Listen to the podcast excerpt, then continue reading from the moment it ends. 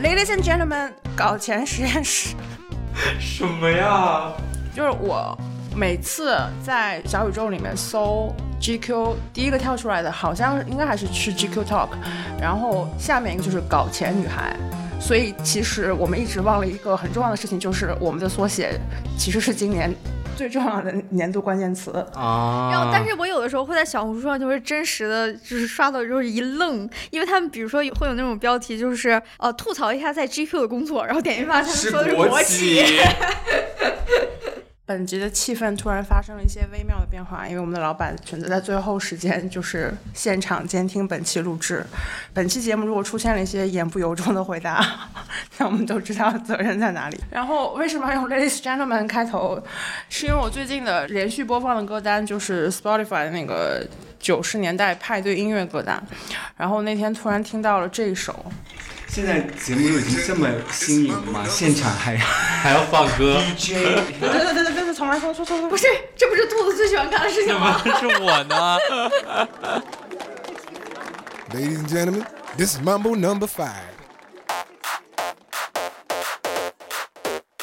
然后我这一周都就在听这一首。我觉得这个是就好像是一个我们小时候某个广告里面的音乐，还是某一个某一个啤酒啊，或者什么之类的。对，应该就是。但我后来查了一下，就是这一首叫 Mambo Five。Mambo Number Five，对，就是是这个。完全没有印象。欢迎收听 GQ 实验室，一档喜迎跨年、悲迎跨年，对跨年不喜不悲，或者你觉得时间已经不再存在，你活在时间之外的，我们通通都接受的一档非常包容的城市生活方式播客。我是赛赛，今天加入我们的还有金子、Simon 和兔子，以及在五分钟前刚刚加入我们的制作 GQ 编辑总监。刘冲，Rocco，大家好，大家好，好久不见了，非常想念大家。但是我刚刚听到你的音乐，其实现在不应该是圣诞季嘛，应该要播放很多圣诞单曲。我感觉最近去到哪里又开始被圣诞歌曲所各种的，就是侵袭。我没，我周末没出门。现在今年的圣诞歌曲和去年的有什么区别吗？没有任何，没有任何哦，还是 Mariah Carey 的和那个 Brenda Lee，还有那个 Last Christmas Wham 的，基本上这三首，我感觉。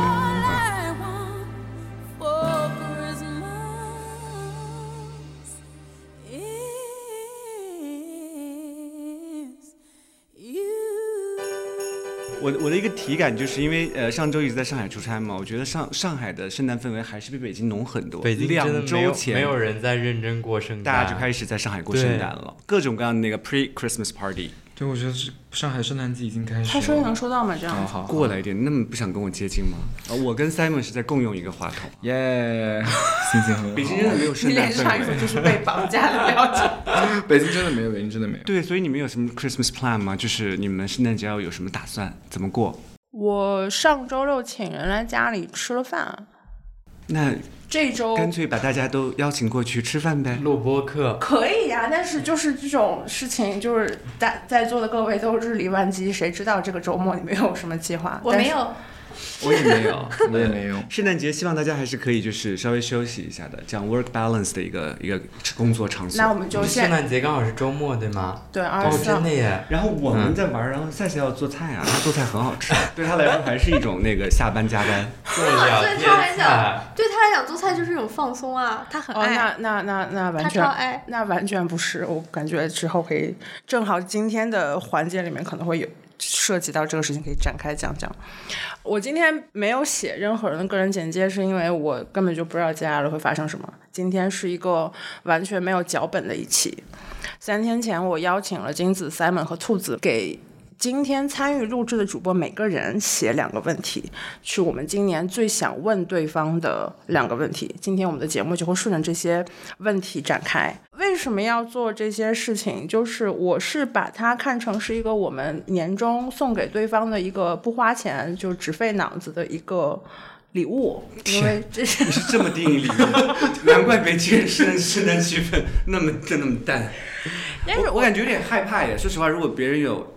给我这样的一些问题，然后需要我呃剖开自己去真实的回答，因为你不不讲真实的答案也没什么意思嘛。还好我今天在现场比较比较放松，我就是看戏的，对我完全是来看戏。我想看看大家会不会录到就是动情之处还掉泪。我这这把这些问题 描述为一种礼物，是觉得它代表了我们对彼此的关注和关切。然后我自己的想法是，可能也希望就是在这样子的谈话之中，可能会有一些超越互联网的东西能够冒出来吧。它可能是更新鲜的，或者是更隽永的，就是能让我们对今年的记忆不是仅仅被那些互联网热词统治吧。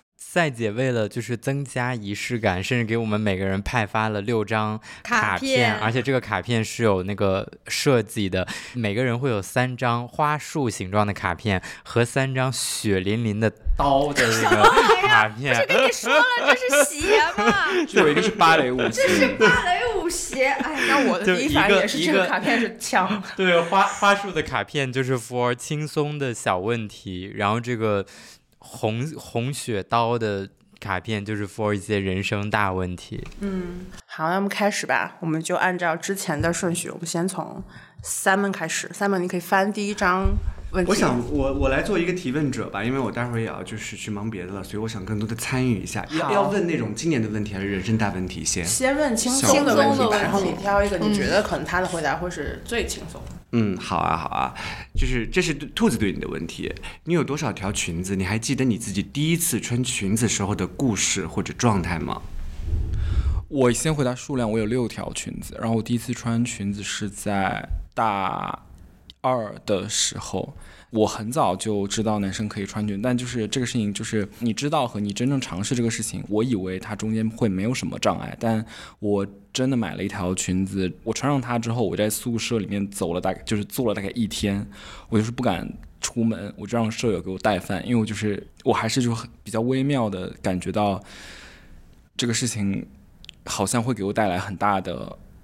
就不同，嗯，但是我最最后还是走出走出去了。那个感谢我的母校北京师范大学是一个包容大学，就是你裙子里穿裤子了吗？我穿了，我穿了。那不叫穿裙子，叫内裤，内裤不是不是不是苏格兰裙。除了苏格兰人，怎么会有人不穿内裤穿裙子呀？但我就是我是没有穿打底裤，因为怎么连这个事情你还要画一算还是不算？因为我想说的一件事是，我自己身为一个顺性别女的，我是不不是很喜欢穿裙子。但是偶的偶尔有的时候，我真穿裙子的时候，就是你穿惯了裤子穿裙子，那种两腿之间空空的感觉，是会让你一下子非常没有安全感的。哦，我有发现这个事情，就是穿裙子这个事情不会给我带来特别大的困扰，就一般大家就多看你两眼，不会冲上来说你这个傻逼、神经病、娘炮，就不太会说这种。哎，几几年啊？你还记得哪年？二零一八年。嗯嗯，我我是深刻的感觉到女生就是裙子这个东西会给人带来很多很多的行动不便，就是你包括你坐下，然后你。你不能跑步，因为你跑步的话，那个有可能会有走光的风险。然后再包括你上厕所什么的，然后你就就哪怕是走一走，也会就是比如说别人踩到你就变成一件很容易的事情。就是我有发现这个事情有很多的不方便。然后而且确实是我必须要补充一点，就是在于虽然只是短短的五年前。但其实这五年，中国男性的着装发生了挺多变化的。因为我这次十一月份，今年十一月份去 LV 看秀，包括王鹤棣和朱一龙，大家常规印象中他不会穿裙子人，他们看秀的时候其实也都是直接穿穿着裙子，挺大胆、挺好看的。包括这次我们的这组 GQ 盛典的时候，米卡穿了女装裙子加高跟鞋，其实也是获得了大家一片盛赞。但是把时间往前倒回，哪怕是两年前，我感觉这个男性的着装生态都不是这样的一个样子。所以我想刚问你是哪一年？嘛，嗯，我就是当时就是想穿就穿了。我一般都是买女装的那种裙子，就是这两年流行起来那种喵喵风嘛，就是那种学院风。它其实裙子的码子会做的比较大，嗯，但反正我就是买女生的裙子里面最大的，也能穿。嗯，那如果有人想在新一年尝试一下这个这种造型，你会推荐他先去哪里找？我说一个黑色的武士裙，就是黑色武士裙，它就是那种介于裙子和裤子之间的那种。山美奥斯的那种东西，就是它，它其实视觉上也是裙子，但你真正穿的话，它其实还是它里面是有两条管的，所以还是裤子。那其实就是裤子。但其实有一个观念是说，就是这个裙子我自己在家里穿，其实跟裤子是完全一样的。但我走出去，就是跟别人目光接触的那个刹那。这个穿裙子的化学反应才开始。这个事情还是我觉得是很神奇的，就是你会观测到大家对你穿裙子这个态度的一些微妙。就你平常穿什么其实大家都不会太说什么，大家就顶多说你今天穿的好，哦，挺好看，你这个颜色不错。但你你穿裙子，你就可以，因为它是可能是超乎一些人认知之外的东西，你就可以照出大家对这个事情的观念的不同。我觉得还挺有意思的。嗯，我还想问你一个追加问题：你穿裙子的时候会化妆吗？我不会啊，我不是那种会化妆的人，就是我没有要把穿裙子跟化妆联系起来。我还有朋友问我会不会变装，我很遗憾，我真的不会。他很多人大家会觉得他这这些事情是关联，但其实根本没有。对对对，都可以非常自由的搭配组合都可以。对，确实，我第一次看到陈一凡穿一个灰色的百褶裙的时候，感觉非常的和谐，非常和谐，对，非常非常和谐，就很。我不知道评论区能不能带图，如果能带图的话，其实可以发一下。应该小红书里，我觉得一定是发过的。小红书一定是发过的。对，发翻出来发在手 notes 里面。好暖心哦，这个这个。谢谢谢谢谢谢。其实我偷偷会穿高跟鞋，但我真的不敢穿出门。那我们进入到给金子的第一个问题吧。呃，你最近经历的最激烈的一次吵架是什么？这是来自于赛赛的问题。我最近经历的一次吵架是和我的法语外教 用法语吵架还是用英语吵架？呃，用英语吵架，用英语吵架，因为他他是一个英法双语的 native speaker，然后我会发现确实我的英语在吵架这个还是有很多值得精进的地方。因为这个事情本质上是一个时间的冲突，就是我们在做的一个工作是一个非常饱和的工作。然后呢，我就是跟他说了，我说我只有周二的上午九点到十二点这个空是可以上课的，其余的时候是不可以上课的。然后他说好，但是问题是，他。不是一个非常自由的 freelancer，虽然他是 freelancer，但是他非常的不 free。他是那种西方人把时间观念看得非常的重，以至于他要把自己的每一个空闲的时间段都填满。那件事情发生在一个什么情况下？他有一次他在没有经过我确认的情况下，他给我约了一个周五下午两点到四点的课。那这个时间段我肯定在上班嘛，对吧？但是我还是 accept 了他那个 invitation，因为我们之前的合约是，我们先把这个课给 book 下来，然后他可以改动这个时间放到周二上午去，就是我们先约一节课，然后他把这个课放到周二上午去。但是那次只有那次我没有问，但是他就是他那天的周五的下午的两点到四点的课是他认真的。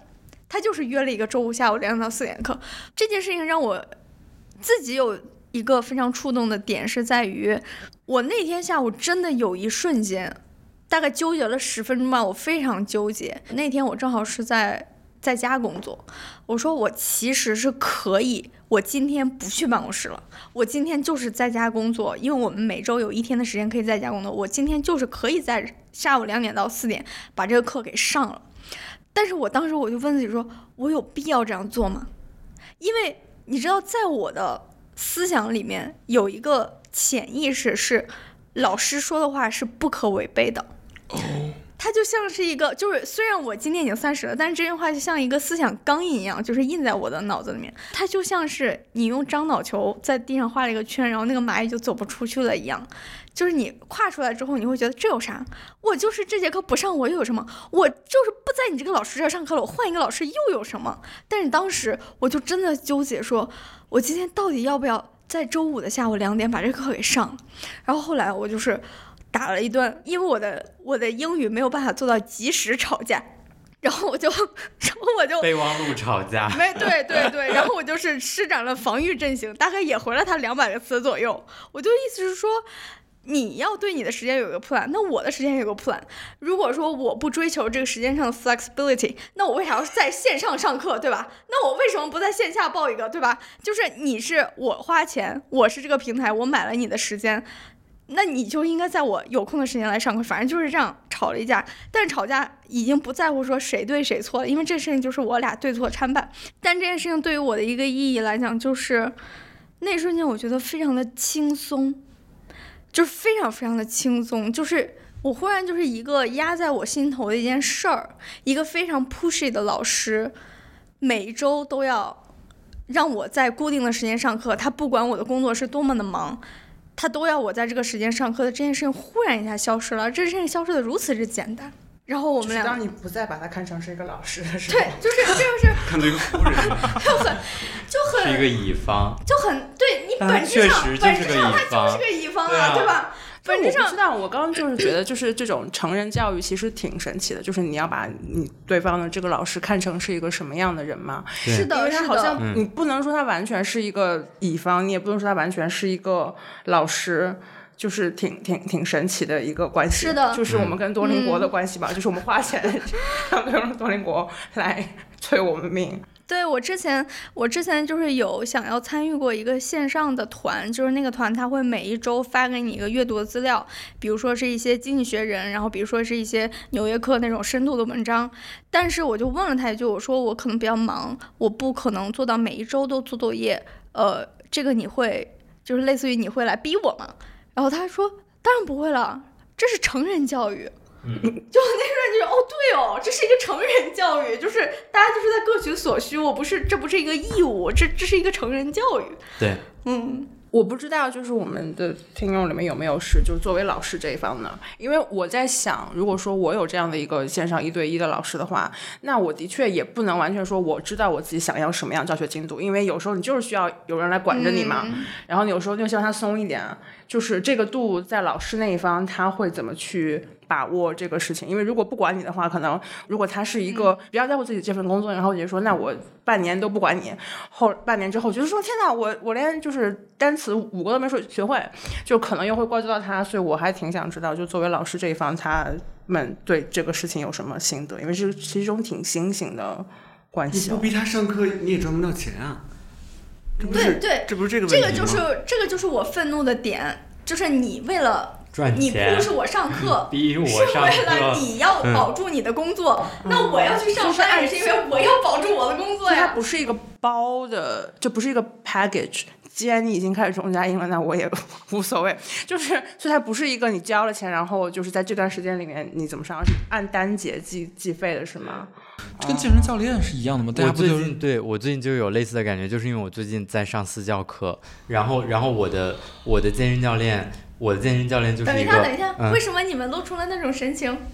这个不就是觉他得我是一个与健身完全无缘的人，但是我已经习惯了，我觉得他瘦到这个程度，他下一步一定会找私 教对呀、的。就是到了这个阶段了。我就是我因但因为也同样还是出差比较多，但我基本上能保证的是，如果我人在北京，然后我会每天去上私教课。但是我的这个健身教练他就是一个非常佛系的健身教练，就是日常就比如说大家经常会吐槽的那种什么啊，教练又催我来上课啦，然后我又放教练鸽子了，就这种。桥段在目前为止，我其实差不多也就半个多月的时间里，就是我们完全没有出现。就是我发现，如果我不去主动找他约课，他就是连一句话都不会跟我说。天哪，他的目标达到了，他就是让你在意他。对，就是我就我不确定他是不是通过这种策略让我更在意，但是反正我觉得今天上午的时候，我心里会稍微有一点点小小的负罪感，是因为我们今天上午约的是早上九点钟的课，早上九点到十点的课，然后我我然后我因为早上。那个九点之前，我还想我还想自己在家什么安安心吃个早餐什么，整个就是前期的那个 routine 就是拖的比较长，然后我差不多迟到了十五分钟，然后我过去的时候就感觉心理压力非常大，就关键是在这十五分钟里，我既没有给他发微信说我那个要迟到十五分钟，也没有跟他说什么我马上就到了，然后他也没有来问我什么时候到，就是我已经迟到十五分钟了，他也没有给我发微信说，哎，你今天还来吗？有什么事情吗？也没有，就是都没有，就是安心的，就是平静的迟到了十五分钟，就是突然反而让我觉得说我不能迟到。我觉得你和金子的这个私教是两种，就看似是两种截然不同的状态，就是这个学员和提供教育服务的这个人两端看似是两种不同，其实是一样的道理，就是你们彼此之间都没有互相喜欢，因为我原来 就是只是单纯的甲乙冒而已。你自己想一想，你自己想一想，我觉得你们，我不知道你们之前的关系，啊，但是我的分析就是在于你们在过去的你们这个彼此在一起的，你们没有那么的在 enjoy 跟彼此相相聚的一个过程，不管是你的学习英文、法文，还是你的健身，因为我原来也做过老师，我在新东方也教过老师，呃，别在新东方也教过书嘛，我也提供过私教，我自己能体会到老师那一端的感受，我倒是没有一定要把这个课卖出去，因为那个反正就是我是领工资的嘛，那个时候它不是一个按课时计费的。有的学员我是真的会期待他来，他不是那种，呃，恋人之间的喜欢，也不是那种朋友之间的喜欢，就是跟他待在一起很舒服的那种感觉，在那一时那一刻，我跟他做同一那样的一件事情，会很开心。所以我觉得就是工作环境啊，还是什么环境，其实都得双方相处很愉悦，你自然也不会因为吵架，你也不会，你的教练也不会那么不想来催你，你也不会对他有这啊，你迟到五分钟没说这种心里的亏欠感。我在这边就是推推测一下啊，我赞美一下我的健身教练，我的健身教练就是这样一个会让人如沐春风的帅哥。不，但其实我是觉得他这种模式挺好的，因为我在想，如果我我的一个私教或者是我的某一个老师。就是这种成人教育里的老师，他如果我付了钱给他，然后他一一天天的，你知道催我，那他不就变成了那个什么多邻国小助手，或者你知道一些社群运营小助手，每天给你群发什么，嘿，今天已经有百分之七十八的人完成了打卡哦，就差你一个了，什么什么这。我也会觉得有点奇怪，就是我是觉得本质上我和兔子都是自己对生活和对进度非常有数的人。那如果我们只能做到这个程度，那就说明是真的只能做到这个程度，而不是说我不想做或者说懒得做。到我吧。呃，这是金子问你的问题。嗨，相信你也注意到了，你有一些被骂体质，你完全没有讨好型人格吗？没有啊！我也想问这个问题。没有啊，我跟老板讲话不都是一直非常唯唯诺诺的吗？我我我，对，是的。我来把这个问题说全吧，因为这个卡片写不下。因为我觉得赛赛在说话的时候，有一些瞬间能让人感觉得到，他知道这个话说的很直，他知道这个话说出来你可能会有点不高兴。或者是他知道这个话说出来在播客里肯定会被骂，但是他一定要说，而且他没有那种哦，我这次被骂了之后，我就相信大家也知道我们被骂过几次，主要是赛赛被骂过几次，然后他被骂了之后，他完全没有这种。规避这个话题的意识，就是哦，我上次说的这个事儿我被骂了，但是我下次就小心一点，好像完全没有。他就是一个非常我行我素，好像你给人感觉是他很笃定，他我完全不怕被骂，然后就完全没有这种互联网讨好型人格的这种感觉。就想问一下，你是怎么做到的呢？我觉得，哎，你要我完全同意这个事情，就是我觉得你明。你就是也经营互联网多年，你就是明确知道是红线是什么东西，但你每一次都只是就是勇敢踩踏，勇敢越过雷池，在雷池里跳舞。因为你有些话真的就是在红线上蹦迪，然后你就是浑然不惧的感觉。我觉得某种程度上可能就是因为你待的已经够久了，所以这些红线你看到了，就是已经觉得特别。它的那个浓度可能反而会稀释吧，你反而会觉得这些事情可能没什么。我我其实不太好去解释我的心理活动是什么，因为我并没有一个非常清晰的说，我有时候会说，我说说了这个话肯定会被骂，但是我还是要说，但是我的内心活动里面根本就没有这个东西，它并没有一个就是你别说，但我还是要说，就是没没有这么一个活动。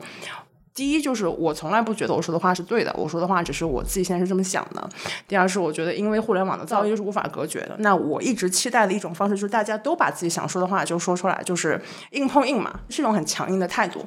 就是这种执念和这种想法，好像它总是会压过，就是你会被骂的这个风险。因为我觉得这个前者这个东西，好像对我来讲是，我不能说更重要吧，它就是一个更加能指挥我的一个思路。但我觉得你可能也有一点，就是因为其实互联网本质上就是一个意见广场嘛，在在广场上怎么可能很安静呢？各种声音存在才是正常的。但是你离开了广场，你还有很多其他的你可以去的地方，包括你线下做菜，包括你线下有很多朋友，你可以在那边获得其他的一些正向的，或者是哪怕是负面的反馈。这这广场不是你的全部，可能像很多就是经常会把手机拽在手上，把他们当做自己的唯一的一个所谓的这种各种的及时感觉的获取的人才会那么在。在意吧，因为其实我也这段时间也会经常在网上被骂，但是我就觉得，呃，我的生活不不止于此呀。这个你介意是介意，可能是当下的事情，但是可能过十分钟就忘记了，是这个对于我而言，感觉就是大家其实没有就不会记得嘛，就是所有事情都会被记录下来，但是基本上没有什么事情会被记得。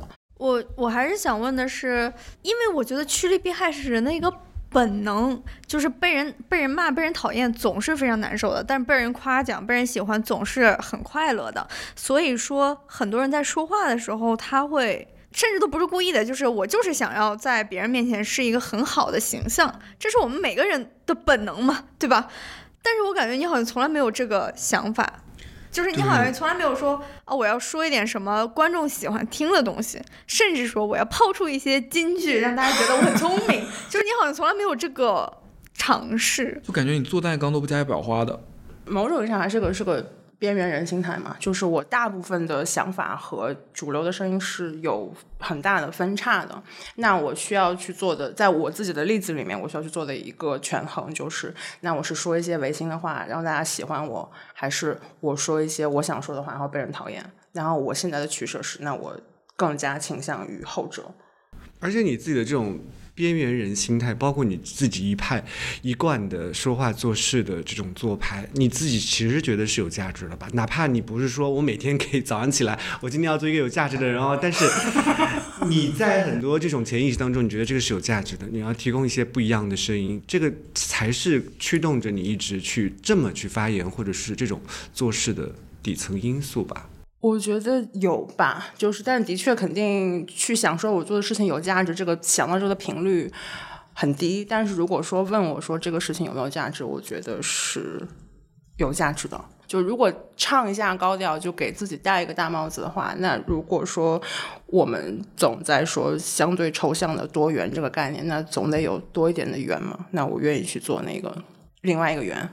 就是赛姐跟我身边的同龄朋友最不一样的事情，就是她发她发朋友圈也发的非常频繁，但她真的没有在意图讨任何人喜欢，就是 她甚至没有想让我们看懂的意思。对，就是就是有时候你想说好，你这个你这个发了朋友圈，你没有就是写在日记本上，那你总是发给谁看的吧？你就是想来想去，你也找不到。我就想说，应该不是发给我看的。有些人有不是一个日记本，它它的确是更多是写给我，我我自己把它就作为一个文档，就是整理一下。OK，那为什么不写在飞书里呢？就是你的 TA 是谁呢？思想思想不够先进。你看，当你当你有这个。我给大家举个例子吧，因为有的时候，比如说你在朋友圈看到精修九宫格的时候，这个朋友圈下面就会写着一行小字，说“快来赞我”，就是那种感觉。但是赛姐的朋友圈，我给大家朗读一下啊。打开江苏卫视，在播一个不知道是啥东西的综艺，但一个不认识的男人说：“我比较懒，冰箱这边都是肉，可以扔到榨汁机里，加牛奶还是蛮好喝的。”结束。对，这个朋友圈就停在这里，他就是停止在这里，他也没有就是携带任何观点。你看，你看到了很奇怪的东西，你想点赞都无从点起，你生怕点赞点赞的理由，你生怕点赞了之后，现在会觉得冒犯。就你看到了个很奇怪的东西，然后你就就告诉大家一下，没没有什么别的东西。这是一个来自于赛赛的问题，兔子，嗨。在今年的播客里，你几次提到你喜欢的人？淡淡的哦，淡淡的。所以你的理想型到底是啥样的？不许说。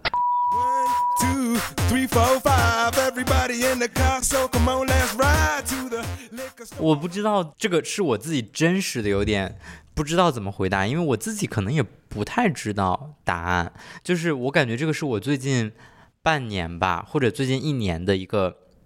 变化刚好是一个年终总结播客，就是我确实在情感层面上没有想要依赖什么人了，就是真的没有什么人让我觉得就是啊想跟他谈，就是真的没有，怎么办呀？这是不是一种心理病态呀？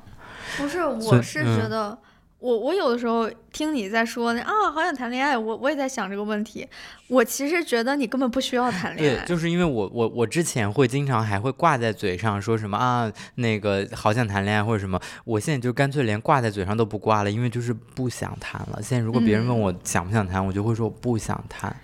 嗯因为我想象了一下，你之前也说过，你不希望家里有第二个会呼吸的东西，嗯然后你非常介意自己的个人空间被打扰，然后你其实也是一个非常以自己的事物为先的这么一个人。那我觉得你其实爱的只是爱情的一个概念，就是你我现在连这个概念对你之前挂在嘴边的只是这样一个 概念，但其实我我会觉得，如果如果你是这样一个人的话，你自己就已经非常完备了。其实你不需要，根本不需要。对，但是如果不破这个问题，如果一定要回答的话，我觉得可能我会越来越喜欢一些更像我自己的人。我不是指外貌层面，不是指外貌层面，我觉得可能是生活方式和性格层面，就是一个完全意义上的独立的人。然后那你俩就不会谈恋爱呀？啊、对，这个可能就是个悖论吧。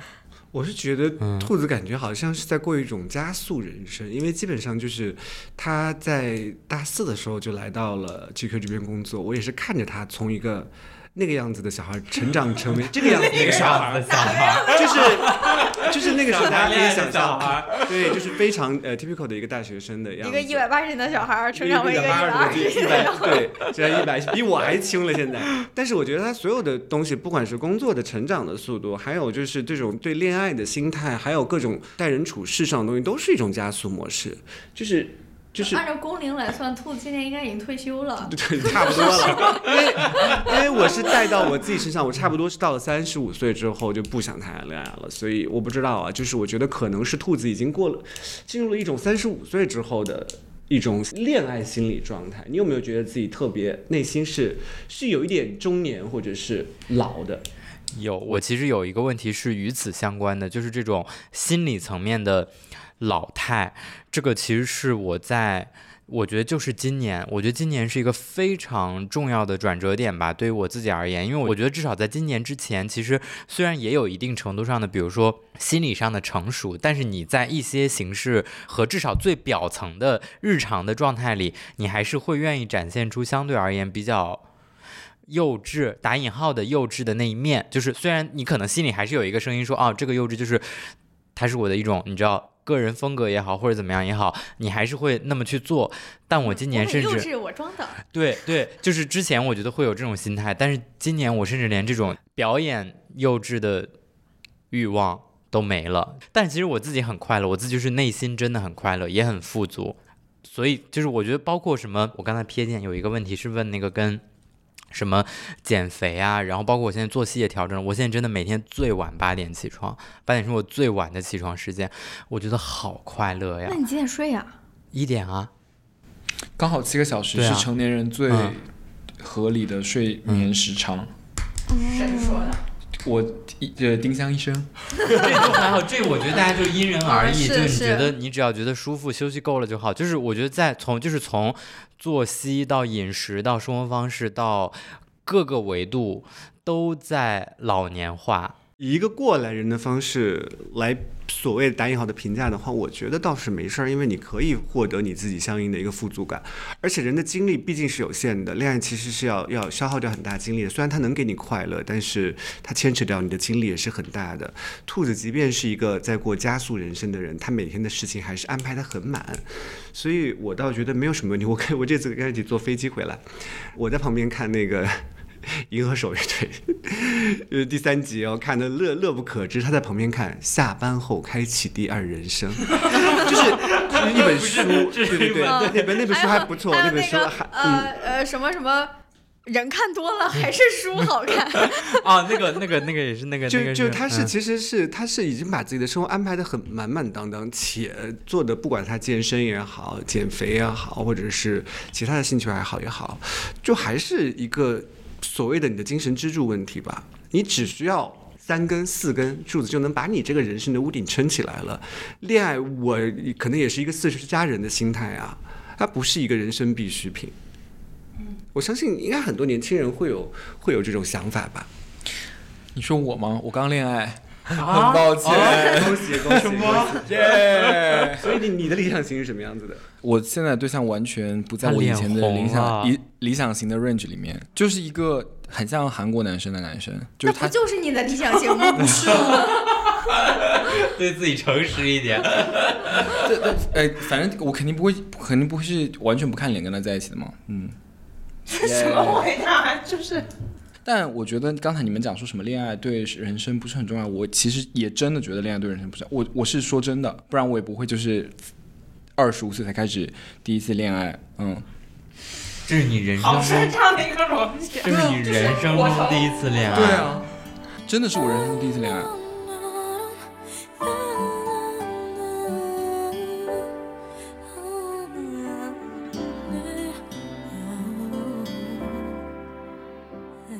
好，我们开始到下一轮了第。二轮，好了，到这一轮，呃，我就让大家进入更就是深刻的讨论。我去忙了，在这边跟大家告别，下次多多参与，大家拜拜。拜拜拜拜拜拜。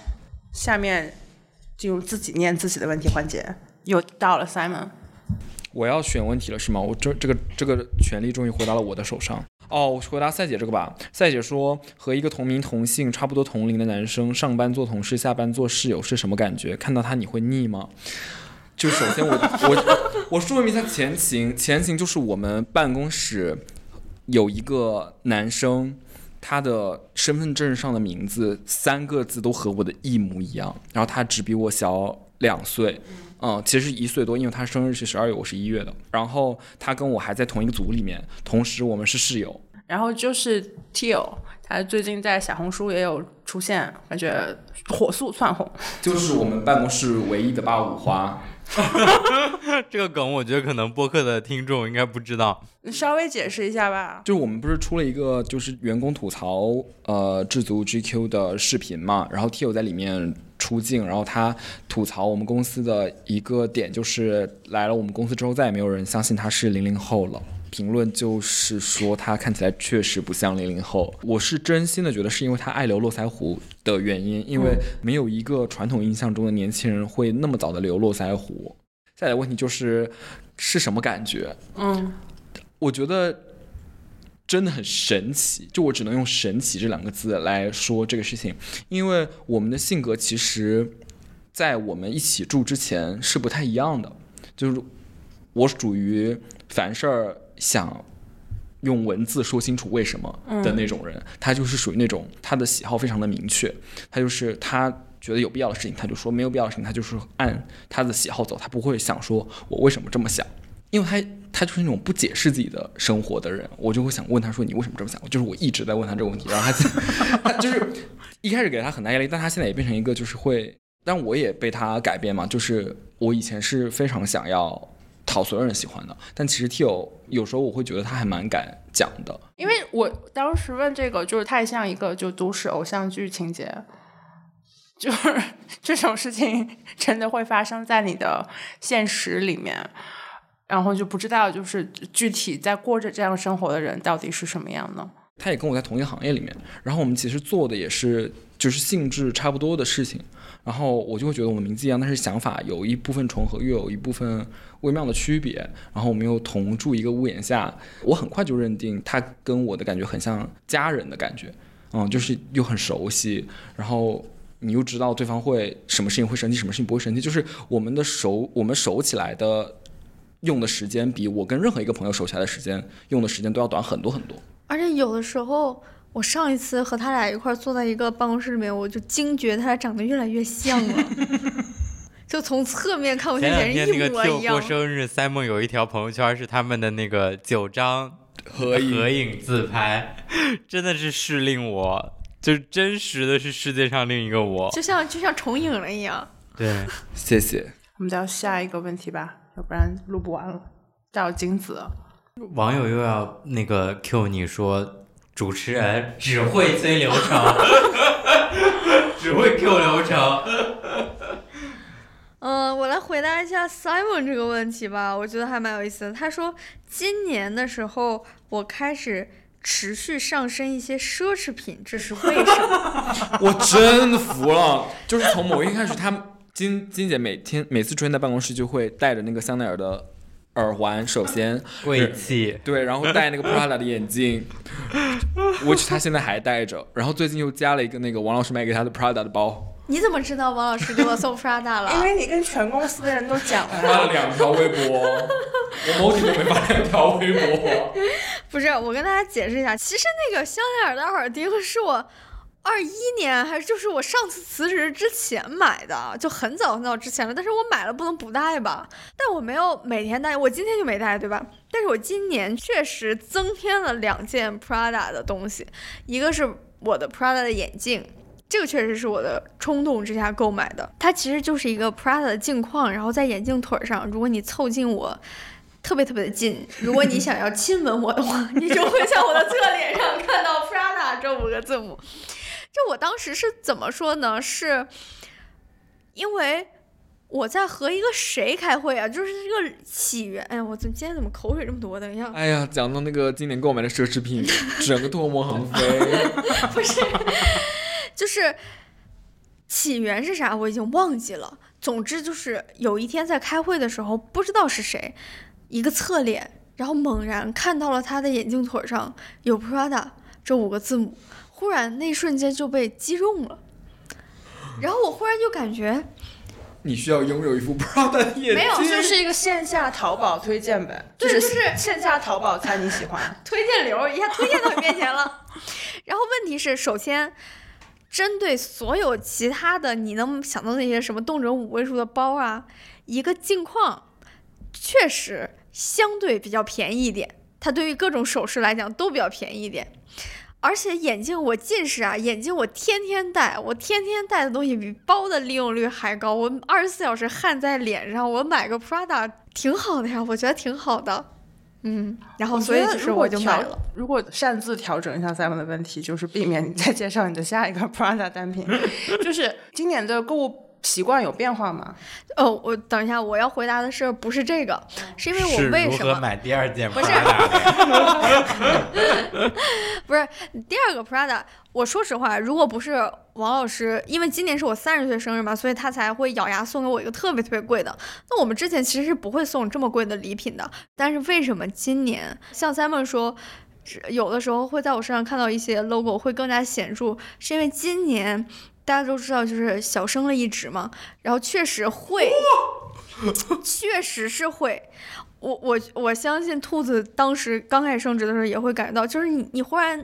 会面临更多的社交场合。在我原来做普通编辑的时候，我是根本不用这些的。我那时候买，那纯粹是出于你每天浸淫在这个环境里面，然后呢，你觉得哦，这个东西挺好看的，然后你你是有点小小的虚荣的。但今年你确实，我就感觉确实需要，因为你在。在你的老板或者说你的销售姐姐，在我们公司的那些销售姐姐把你拉过去说：“哎，来见一下我们奔驰的客户、宝马的客户的时候，你那个时候我穿一 T 恤，然后 T 恤还皱皱的，上面还有猫毛，我觉得显然不是一件非常合适的事情。而且今年就是当你有了一个小小的 title 之后，这样的场合会变得越来越多。在今年六月我们办那个 creative 的时候，我当时就觉得我是一个完全的幕后人员，我就是过去。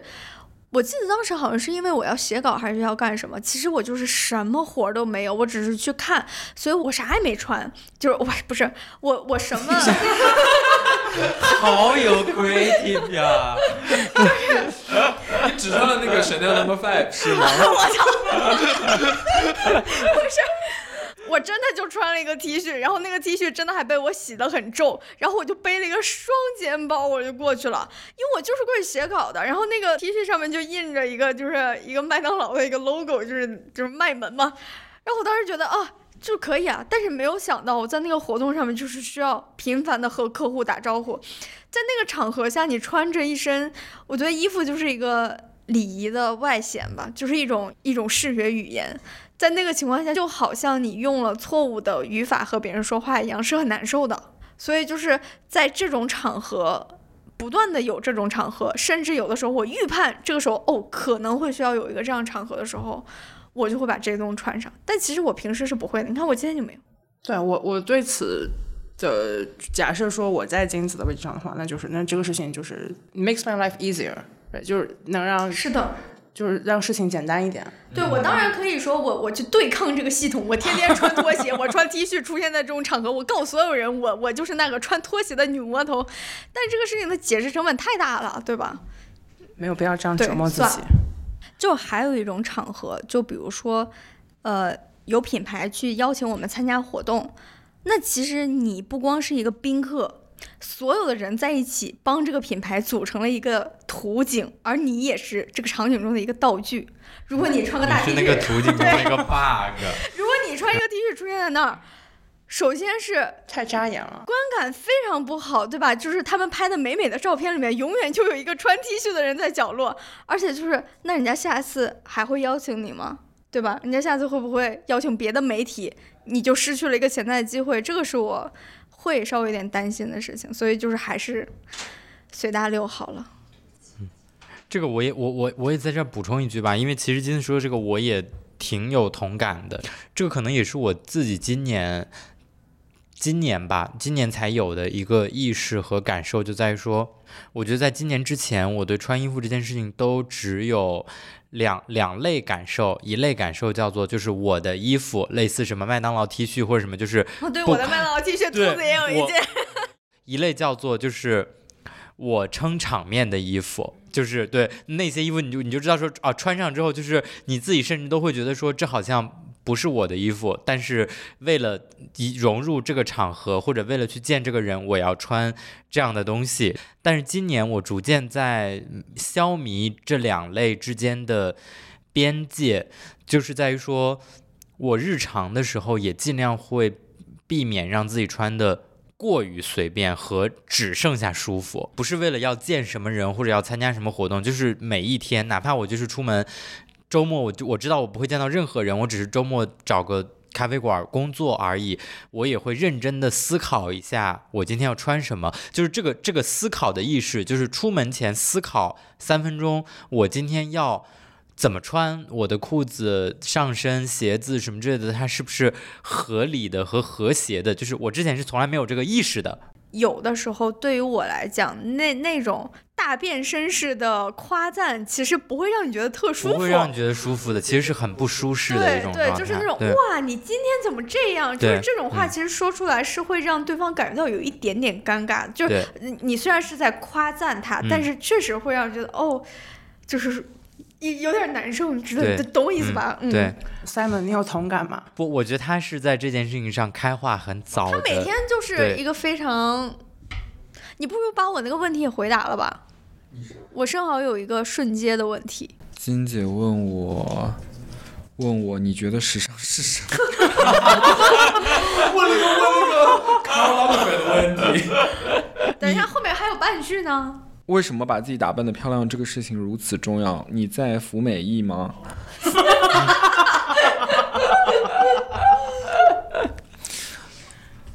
我觉得。是这样，我我我好像在这个播客里面也讲过一几次了。就是首先，穿衣服是一个挑衅别人的最简单和低成本的途径。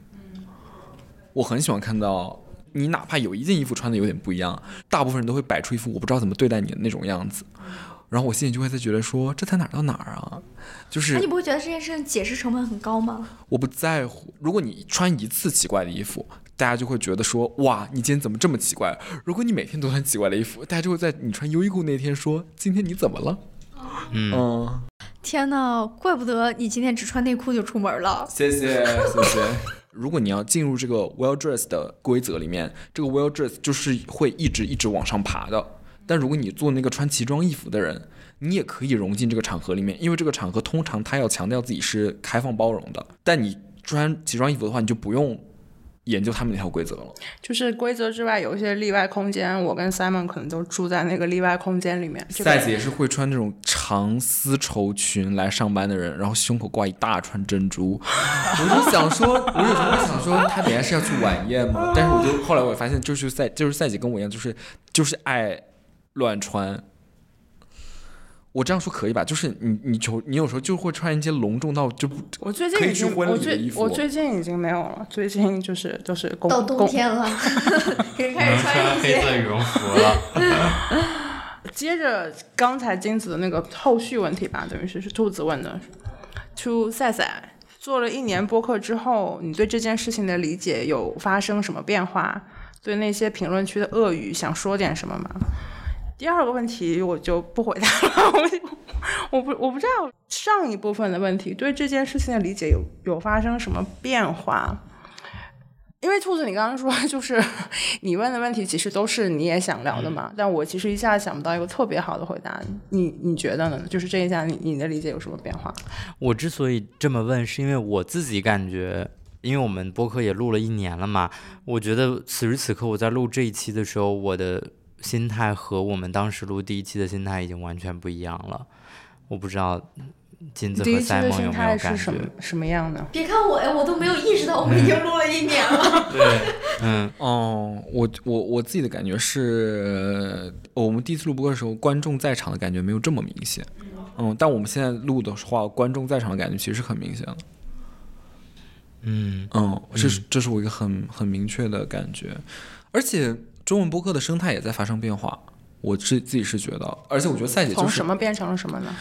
反正我觉得很大的一个变化就是大家更容易被冒犯了，就是今年就是大家更加的容易被冒犯的一年，就是你就是太容易了，你就是随便，你就是说你今天早上吃了一个班尼迪克蛋，都有人说都会说你为什么不吃喝小米粥，就是就是中文播客，我在我看来就是这样的一个。场现在已经是，然后我觉得赛姐为啥很容易被骂呢？因为赛姐就是她说话的时候，就像我刚刚说，她是那种做蛋糕不加表奶油表花的人，就她不会软化，或者说很小心的把她说的话里面那些有可能引起争议的东西都剃掉，只留给你一根细细的针，说这个针是我的观点，她就是递给你一根大棒，说我的观点就是这样，就是很容易冒犯到别人。因为我们现在已经不那么说话了，就是我们不论在现实生活中还是在网络上，我们都不像你说话这样说话了。嗯，这个事情是。就是我今年尤其明确的一个感受，就是你要做这样讲话的人，你就很容易被就是已经习惯撒娇、习惯声明比观点还长的人来说，就是很容易被挑战。我其实没有办法去提炼出一二三四点，说对这个东西的理解有什么变化。其实，在上一次跟吴奇录的那期时候也讲过了，就是我感觉。自我表达且同时让别人喜欢你，这这两件事情其实差别挺大的。我想想怎么概括我的感觉，因为其实我和赛姐就是两个那个播客被骂的那个反面典型嘛。你是冠亚军吗？之前对，之前我还我还在那个我们的我们的微信群里提过一个选题，叫那个呃兔子赛赛批斗大会，就就金金子主持，他们让我来批斗，我做错了什么？我要批斗。然后呢？其实我我包括我自己也会经常去回听，像比如说我被骂的那那几处，或者就是大家会骂我的一些原因或者什么之类的，也不能说骂我吧，就是大家对于我的言论让大家感到不适的一些原因。可能我觉得我和赛姐的一个不同就是在于，我觉得我学学到了很多。对，不是。就是因为，比如说播客是我们在探索的一个新的领域，在这个领域里，我们都是摸着石头过河，或者摸黑过河，我们不知道这一片疆域的边界是怎么样的。但是每次因为一些言论触发到大家的这个情绪的时候，你就会知道说，哦，这儿有一道边。你要小心点，然后那边有一道边，你要小心点之类的这种方式，我觉得可能就是，如果说区别的话，话我的确挺难以一种内容运营的思维去去考虑这个事情。我今天早上看，就今天应该是今天人物的推送嘛，他大概是讲了一个三十五岁的，他称自己是女北漂嘛，那我们就也这样子来描述他，就是他说他在工作了一段时间之后，然后他攒了一点钱，他就环游中国，他就把他想去的地方，就几乎所有中国的。每个省份他都走遍了，然后有两段这样子的描述，然后下面一段接着说，就是我的发小一直觉得他一直很不赞同我这么做。他说你去了这么多地方，但是都没有变现。然后我就愣了一下，就是因为按照这个文章的表述，就是这个衔接好像是非常自然的，嗯，但是其实把时钟倒转五年，你会觉得这是一个就是我就是怎么可以这样瞬间过来？就是在某种程度上，你可以说我是落后于时代的，他。完全不会是我的第一个脑回路，说那我去了一个地方，我要想着怎么去把它变现。但是在这篇文章的我的表述表述里面，我的感觉是，哦，那这是一个已经很很很主流的一个思路，或者说很主流的一种声音，说，那你去到了每一个地方，你当然应该把它放在社交网络上，你就可以一边玩，然后一边又赚钱，对吧？嗯，我没有办法用，就心里过不去那道坎吧，就是用内容运营的思路来去。运营我说的话，就是这个太难了。嗯，我觉得不光是人说的话吧，今年会给我一种特别强烈的感觉，就是人会把自己的人生经历和所有的故事切成小块儿，然后去像你刚才说的变现。这是今年我非常强烈的一种感觉，因为是什么呢？其实和我们的 MOTI 相关。今年我频繁的在小红书上发到各种工作人员。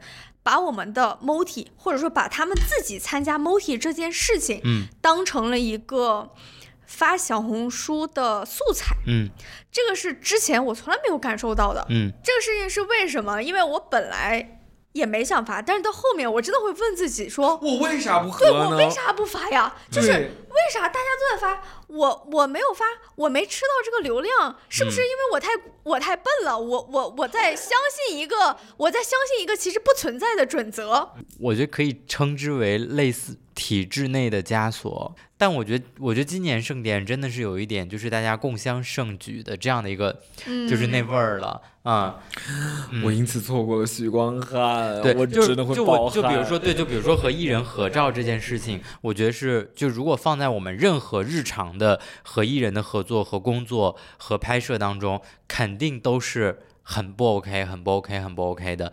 但是在这一次盛典里，你就觉得还好，有点像一个 party。有点像一个 party，、嗯你就觉得还好。我们暂且就把它称之为 formal 二点零吧。就是以前的 Fear of Missing Out 是怕错过了精彩的活动，现在的 Fear of Missing Out 是怕错过了精彩的赚钱机会。因为也不是说你发了一条微博，他就马上能就是哐哐给你打钱嘛，对吧？但是好像潜意识里觉得说我发这个东西是为我以后就离赚钱更近了更近了一步步，，就是一某一种就是 FOMO 二点零了。兔子的第二个问题，那这应该是 Simon 写的，一个月不用工作，你会干嘛？疯掉。发疯。我其实最近有在思考这个事情，就是我要不要利用冬天的时候，就是比如说明年一月份的时候，快过年的时候，集中出十天或者半个月的时间做一个闭关。你可以集中的去看一些电影，看一些书，或者把一些你之前没想清楚的事情想清楚，或者把一些你之前想想写但是没写完的东西集中时间写完。但我也不确定它真的能够成型。我感觉不能，以啊，你的可能我工作觉得可能强度可能是可能是不能，因为以目前我的日程来看，应该也不能。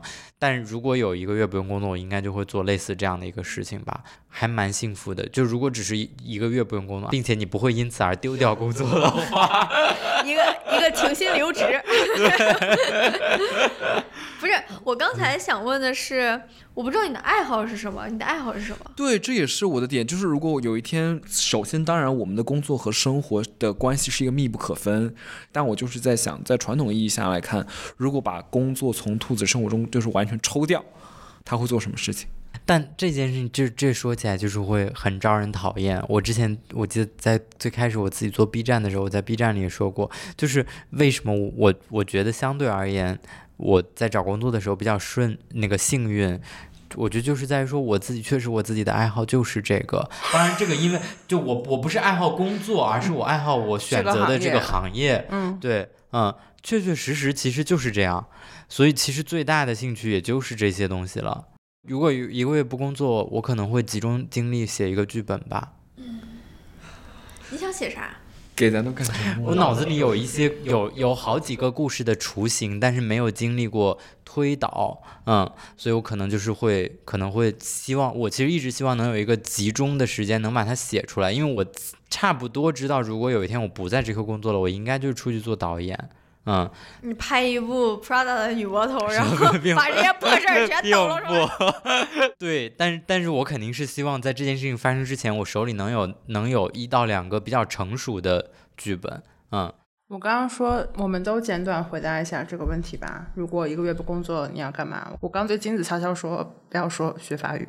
但是我确实，我最近的人生的主旋律就是学法语。受到金子老师的带动，我最近也开始学法语了。但因为因为金子老师成那个段位比我高很多，所以我觉得就是很不错。就是我有什么问题可以直接问他。那天是问他说为什么为什么可颂是用就是 U U N 而披萨是用 U N E，、嗯，然后他跟我说披萨是阴性，可颂是阳性。我说啊，哦，原来你在，哦，原来你在啊这个。如果有一个不受打扰的偷来的一个月的话，我确实也会开始写小说。你看，大家做的都还是自己比较喜欢的工作。我有的时候，我有的时候确实是这样觉得的。呃，你有人问我喜欢做的事情是什么，然后我忽然觉得我喜欢做的事情就是写字儿。对。但问题只是说，你平时写的是你不喜欢的字儿，但是很多不喜欢的字儿中间偶尔夹杂一段你觉得两段还不错的，但确实这个事情就是你的爱好，就像就像逼迫赛赛此刻突然去做厨师一样，就他很喜欢做饭这件事情，但是他当厨师也不一定很高兴。嗯嗯，结束两个吧，可能一个是回南京待一个月啊，就是回家待一个月。要不然是就学习莎士比亚啊！我现在在家里是哪种学习？是学习演的那种学习，就是背背词儿。我买了一套那个 Spark Notes 出的，叫什么来着？我书名我忘了，但它大概就是左边是莎士比亚的原文，右边是就是现代英语，然后你可以对着这个东西就是一行一行看。如果我有一个月时间的话，那我要不然回家，要不然干这个事情。Simon 呢？砍两半吧，一半我也会写故事。我，嗯，我真的会写啊，我可想真的是一个很让人讨厌的博客。可是我真的会写，就是因为我其实我忽然在想，我们这么想写，平时怎么不写呀？我我在飞机上会写一些，但就是碎的，因为你坐飞机时间就北京到上海，上海北京嘛，两个小时你也写不了多少东西。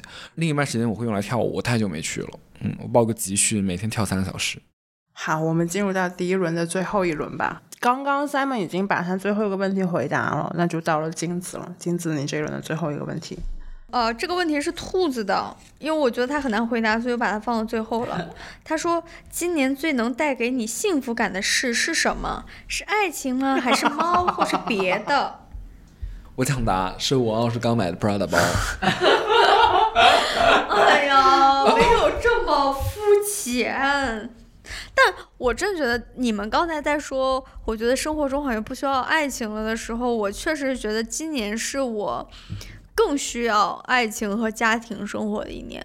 就我从来没有如此强烈的感受到一个稳定的家庭关系，在我在维持我整个人的精神状态稳定方面发挥了如此重要的作用。就我我觉得我每个星期吧，最幸福的时候就是我们家有一个小小的窗台，然后窗台上摆一张桌子。然后那个窗台就是为数不多的可以看到我们那个社区的整一个一个全貌，就是一个景观，虽然是楼景房，但是景观非常不错的一个窗台。然后前两天下雪了之后，窗外就会变得非常的漂亮。然后这个时候我就会和王老师，就是我们两个就坐在那张桌子上，然后王老师就是看书，我就开始学法语，然后我们就把那个香薰蜡烛点上，然后这个时候猫就会过来，然后窝在那个桌子上。就是那那个瞬间，你会感觉到哇，你的精神真的是无比无比的稳定，你就会感觉到你可以从那个窗户那儿，从早上有朝阳的时候坐到晚上，而且就那种感觉就消失了，就是那种你一旦睡觉。就比如说周周末的时候，不是有一个那个梗嘛？就是你睡觉，如果一下不小心睡到了晚上，然后你你睁开眼发现一个午觉已经睡到了天光消失的时候，你就会觉得那个时候你就很想死。不是一直有一个这个梗吗？嗯。但是我就会发现，当你屋里有另外一个人的时候，你就再也不会有这种感觉了。当你屋里有另外一个人的时候，你就会觉得，你这个午觉睡到几点都没有关系的，因为因为你知道王老师会给你做饭。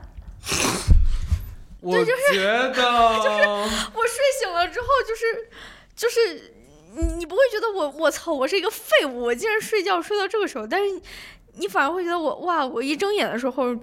厨是被厨房里面就是叮当叮当的声音吵醒的，另外一个人已经去做饭了，然后我非常自然的醒来，然后去厨房去帮他。我觉得王老师换成阿姨，我也能理解。有人懂我在说什么吗？我有一天中午，阿姨来到我家，我说阿姨你慢打扫，我去睡午觉。我睡完午觉起来，我家已经焕然一新，我也觉得我稳的很安心。操！哦，还有一个特别幸福的点是，今年我们开始开车。嗯，就是我，哎，他你跟我说了，多少钱啊？哎呀，老公来接我下班了。这个也 哎，这个也是我就是今年认真有在思考的一个问题，就是我认真的在想，我要不要租一个牌照，然后买一个车。当啊然，我觉得只是处在想的阶段。我会觉得自己开车确实是和打车有着天差地别的那种幸福感，因为开车的时候你会非常明显的感觉到这个这个空间就是你俩的，就像是你你们俩在家是一模一样的，但你打车的时候。你总是前面坐着一个司机师傅，就好像是去别人家做客一样的那种感觉，但是你就会感觉到这一路上你们可以一直说话，而且因为一个人在开车，他没有办法抠手机，你你俩坐在车后座上，你们就会分分别开始抠手机，但是一个人在开车，另外一个人就会必须陪他聊天，然后两个人就会就像在自己家一样，然后就一直聊天，然后车里面还特别暖和，你们不用穿的很厚，因为就算你出门你打再好的车，你也会站在路边等车，对吧？你一定会穿得很厚，但是如果你们是自己开车出去的话，冬天你可以连羽绒服都扔在后座上，然后就是穿得很轻便，两个人就是聊着天就到了你们的目的地。我我会觉得这是一个很幸福的状态。我我我今年特别特别特有一阵儿特别上头的想要买车，就是如果不是我就是冷静的看了一下自己的存款，我肯定就买了。但是这特别上头的想要买车，你就租个十五天，感受一下对，你就是吧？感受。一下，这事儿嗯确实是带来很多的不便和很贵的地方，但确实有它好的地方。对。你不想买车吗？我我连驾照都没有。那你为什么不考一个呢？就是我我我不知道他不想之前讲，我不知道之前讲过没有。我在五六年前就感觉，就是再过十年就都无人驾驶了，我干什么要 学开车这个事情？再过十年，ChatGPT 都写公众号了，对，我你们你这个就跟那个人呃 AI 取代人，然后然后这个这个事情好像就是好像也也不会发生，但但你金子说的那个幸福感的那个，我就是最近能够体会到，但我就是我笑而不语不说。没有，就是我我第一次体会到，因为我跟我现在对象一起看那个坠楼死亡的分析，然后那个什么什么什么？坠楼死亡的关于坠楼死坠楼死亡的分分析我，操，我不知道这是什么。拿了金棕榈的一个一个你一个们法国电电影呢？法国电影啊，但他讲的是法语和英语，嗯，反正就是他就是他是一部闷片儿了，就是他是强情节和强对白的片子。然后我们两个就我开头睡了二十分钟，然后他睡了剩下两个小时，但是我完全没有生气，就是我看到他睡觉的时候，我就觉得原来就如果我朋友跟我一起看电影睡觉，我会勃然大怒。是我有没有可能是因为你自己也睡了呢？没有，就是如果我睡了，我会非常懊恼，我哦我就是会非常歉疚，但是我就是想说，我第一次跟一个人一起看电影，我就想说这个时间浪费了就浪费了吧。就是今年确实我会有一种，当然这个事情也无关王老师，我觉得是一种我个人想要更多的家庭生活的这么一种愿望吧。因为比如说这个星期六星期天，我已经连续好几个周末没有休息过了，然后就在改各种各样的稿子，然后这个星期六星期天我在赶一个非常急的稿子。但是坐在那里就是枯坐，因为我写不出来嘛，然后就枯坐。然后我就说我我当时就抱怨了一句，我说我工作成这样，我连陪猫睡觉的时间都没有了。就我看到我的猫在床上睡觉，我甚至不能陪它一起去睡觉。然后我当时就想，那我为什么不陪它一起睡觉呢？然后我就把稿子放下，就真的去陪猫睡了一个小时，然后起来再写的。有文思泉涌吗？也没有，反正最后就是写完了。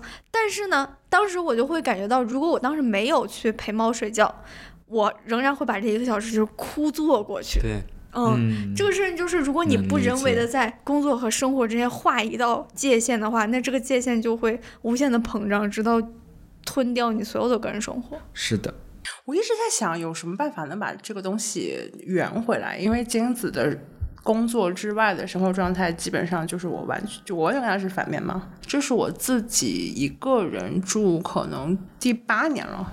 嗯，我在北京前两年的时候有个室友，后来就是一直都是自己住。然后我在年轻一点的时候，可能就是听到金子刚刚所描述的这样子的场景，会有非常激烈的心理感受，就是有一种就暂且非常简单粗暴的描述为羡慕嫉妒恨吧。但我刚刚听就觉得，但总的来讲，我觉得就就还好，就只是说可能在各种媒介里面，就是那种一个人待着比较快乐的影视作品，总的来讲还是比合家欢的要少一些，嗯，然后这肯定会影响我们对于独居生活这个东西的想象嘛。因为其实有时候我们也不知道是什么感受，就是嗯我们对一个事情是什么样的感受，有时候也是被被告知的嘛。嗯，所以就我觉得就就都行，就是不用觉得自己错过了什么。如果听到金子刚刚所说的话，这就是我能补充的。下一个到我的问题就是 Simon 提的，这个问题我没有任何的回答。To 赛赛今年最满意的作品是？我就想问一下你，你问我这个问题，你是觉得我今年有值得满意、有值得满意的作品吗？怎么没有了？不是为啥没有呢？我不知道呀，说不定某一期播客，我一直都觉得就是播客有很大一个程度上面是，虽然大家看不到，虽然大家觉得就是我们瞎聊出来，但其实赛姐在主题选择和提纲设置和后期的修剪和这个就是各种大家看不到的细节方面做出了做了很多事情。某种意义上，我认为这个博客是你和艾瑞的孩子们，但我就是想，为什么 为什么要继续 我重说，传播这个 我重说，莫名其。妙的说法？我重说，但我就是觉得说他他就是很大一部分算是你你和艾瑞共同的作品嘛。嗯。然后我觉得你对他的，对不起，我要说英语，这个 ownership 还是很强的。嗯。然后我就想知道，或者说就此之外，你有没有什么就是你自己满意的，你觉得聊得很好的一期，或者说你做完了之后，你觉得还蛮有成就感的一期？我不知道，就可能这这是我诸多拧巴里面的一个吧。就是如果一个东西它有很好的外部数据表现，我会很难说这是我今年很满意的一个作品。尽管我是觉得，呃，我们第一期的恋爱专辑它是我很喜欢的一期，但是当它有了很好的数据表现和反馈之后，然后我再说这是我今天最满意的作品，我觉得就我会很不舒服。我其实第一个想到的是，今年年初的时候有一个小小的网络梗叫“万柳少爷哦，你们做了一篇 lab，”，我们做了一篇 lab，、那个是我今年我今年参与 lab 的已经非常非常少了。这是我今年明年欢欢迎多参与一些，如果你想的话。就是我看到这个时候，我第一个反应是那个，就是它让我比较顺畅的尖酸刻薄了一次，同时它又是一个言之有物的尖酸刻薄。它大概的内容就是说，万柳少爷就是说，今年年初的时候出现了这么一个抖音上的热搜，就是说在海淀有个区域叫万柳，那边是因为学区主要学区房的原因，然后房子建的应该质量也还可以，反正房价非常高，然后里面会住着一些高中生，有一个万能少爷大概就是在那胯下运球，然后旁边旁边摆了一堆手办什么的，具体我记不清了。然后呢，那时候出现了一个抖音博主，就是他去，因为我发现就是这些视频，它里面所有的那个套路都是哇，就是先把这个少爷夸的天上有地下无，然后最后的落点永远都是。其实少爷跟我们一样，我就觉得这个套路非常的荒唐，就是因为你不管你前面讲的和后面讲的都不是真的，嗯但是你非要知道这种非常奇怪的反差，所以整个稿子基调就是，哇，原来少爷也会呼吸啊，哇，原来少爷也会系鞋带，原来少爷上厕所也用纸啊！对啊，就是，对，但是后后面就没有什么热点可以让你，大家的立场都非常的坚定，所以没有这个缝隙让你去开一下这个玩笑，就是你要非常坚决的表明在两边里面你站哪一种立场。嗯，对，很少而且有的时候你说，情绪会非常的汹涌，然后导致你确实不敢调侃。就比如说最近赛姐就非常想调侃一下东方甄选这事儿，但是显然就是会会让我们自己被骂死。就不论你怎么说，你都难逃一骂。因为我我说我们只能我说一恭喜宇句就是，辉，风雨同我舟。先说一恭喜句，东方甄选文化副总裁 董宇辉。我先说一句，就是注定会被骂的，它是一个更加需要推销的一个项目。那我现在的想法就是，我大体感觉就是，当一个事情你有两派非常明显的立场的话，那这两派里面肯定都有一些失真的东西，不太可能有一个复杂的公共事件它是有那么正确的黑白之分的。那某种意义上，你任何一边里面其实都有一些可以调笑的部分。就我原来的理解是这个样子的，对但是现在好像这个空间在被收缩，因为大家会先看说，那你到他你就到底是哪边的一？直会返回到的那个比方，就是是一个我很尊敬的前辈跟我说，他说。他发现小孩看电影的时候，他们都会先问谁是好人谁是坏人。他如果不知道谁是好人谁是坏人，就是五六岁的小小朋友，他会很难看下去这个电影。我觉得现在就差不多也是这样嘛，就是一个事情，我先不用知道具体剧情是什么样，你先告诉我谁是好人谁是坏人，我应该支持谁。那如果这个事情是一切基本点的话，那类似于像万柳少爷的内容，我也没法做。当然，某种意义上，我也不能说那个内容是一个有多大社会价值的内容，我就只是说那样的东西就就没有什么空间了嘛，因为你一旦去。调笑一个东西，那就好像现在你是在反对这个东西，其实也没有。而且我会有的时候切身的感觉到越来越难站中间了。嗯嗯，就中间那道棱变得越来越窄了，你站在中间就像站在刀刃上一样。那我们到这一轮的最后一个问题吧，兔子的我的问题这一轮最后一个问题。金子老师问的，你的体检报告真的没问题吗？我说实话，好久没体检了，但是我。但是我自我感觉，我今年下半年的身体状态肯定是比之前至少两到三年要好了不少的。即使经过那样的减肥，也对。但因为其实我之前在播客里跟大家描述过的那种极端的减肥方式，其实我也一共就持续了两到三个月，剩下之后其实还是靠相对合理的控制饮食和健康的作息来去减的。就之前我们就觉得兔子是天选打工人，因为他不管怎么作践自己的身体，他都没有事儿。就是有有有一次，我记得特别特别可怕，是兔子在工作的时候，他忽然开始流鼻血，你记得吗？你你记得不记得？然后我当时吓死了，因为因为就是无缘无故流鼻血，其实是很多大病的先兆嘛。我说你赶紧去查，然后兔子也去查，他说没事儿，一切正常。太干了，对。我当时就觉得天哪，就是以兔子的强度，然后他不把自己当人的这个劲儿，然后，然后以及他折腾自己这个劲儿，就是因为有的时候我会在半夜刷到他发小红书说去跑步了。啊，我现在还是会，我现在还是会。我天，半夜去跑步了，我。我就觉得天哪，就是你怎么可能？你这样是违反生物常识的。我现那我现在出差，我我跑步和健身的时间就是在晚上啊。几点呢？十一二点吧，十一点到一点之间。嗯。哇哦。但话说回来的，我之前我应该上次是可能一年多一年多之前体检，那个时候是有轻度脂肪肝。轻度脂肪肝，但我觉得我现我最近打算再去一次，我觉得应该是没有了。你现在看起来就脂肪肝离你非常遥远，应该应该是没有了。而且而且，我觉得他是，但我我我我可以说一下我自己感觉到自己身体好的一些点是在说，首先比如说，我现在基本上我的生物钟在没有闹钟的情况下，我会八点之前自己醒过来。我之前。没有调作息的时候，我差不多是早上九点到十点之间醒，而且是被闹钟薅醒的，就是被无数个闹钟薅醒的。